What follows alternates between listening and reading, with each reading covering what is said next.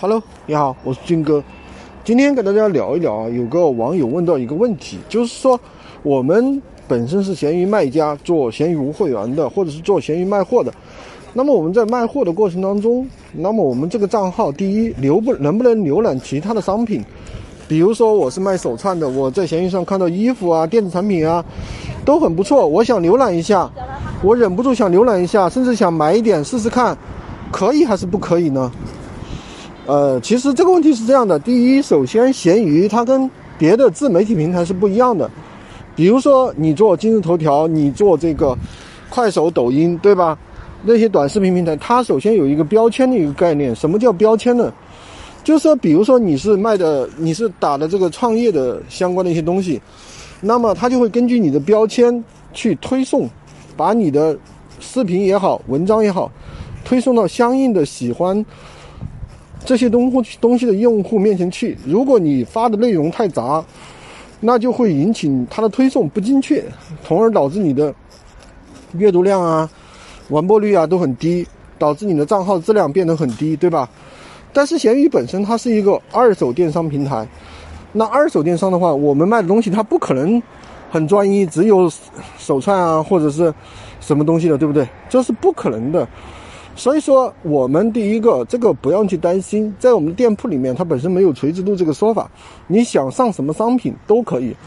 那第二个，你想去浏览什么商品也都可以，都可以大胆的去浏览，这个没有关系的，对吧？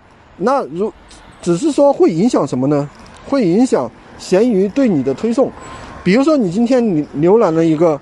这个女性的衣服，那么明天他可能给你推一个相关的一个衣服过来，对吧？这个是闲鱼它自身的一个推送机制，它会把，它会，你既然在浏览，它就会认为你需要这个东西，对不对？所以说，我们在任何一个平台的话，既是买家，既是卖家，又是买家，对不对？我们其实是双重身份，所以说它影响的并不是说会影响我们的一个标签，影响不了的啊。包括你在做短视频平台的话，你做抖音、快手，对不对？你比如说你是，你既是一个，既是一个内容的创造者，也是一个内容的阅读者。你不能说因为哎，我今天在做这个创业类的视频，那我别的视频我就不能看了，是不可能的，没有这个概念的啊。只是说会影响他给你的推送，知道吧？会影响他给你的推送啊。作为你的读者的标签肯定是会影响的。好的，这是这一个问题啊。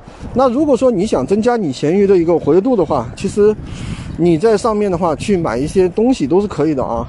比如说你看那个漂亮的衣服，对吧？肯定会增加你闲鱼这个账号的一个活跃度。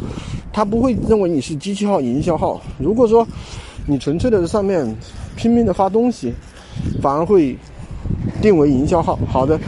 这个的话，段子就跟大家分享到这里。如果你想学习更多的闲鱼无会员干货，可以加我的微三二零二三五五五三五，获取闲鱼快速上手教程。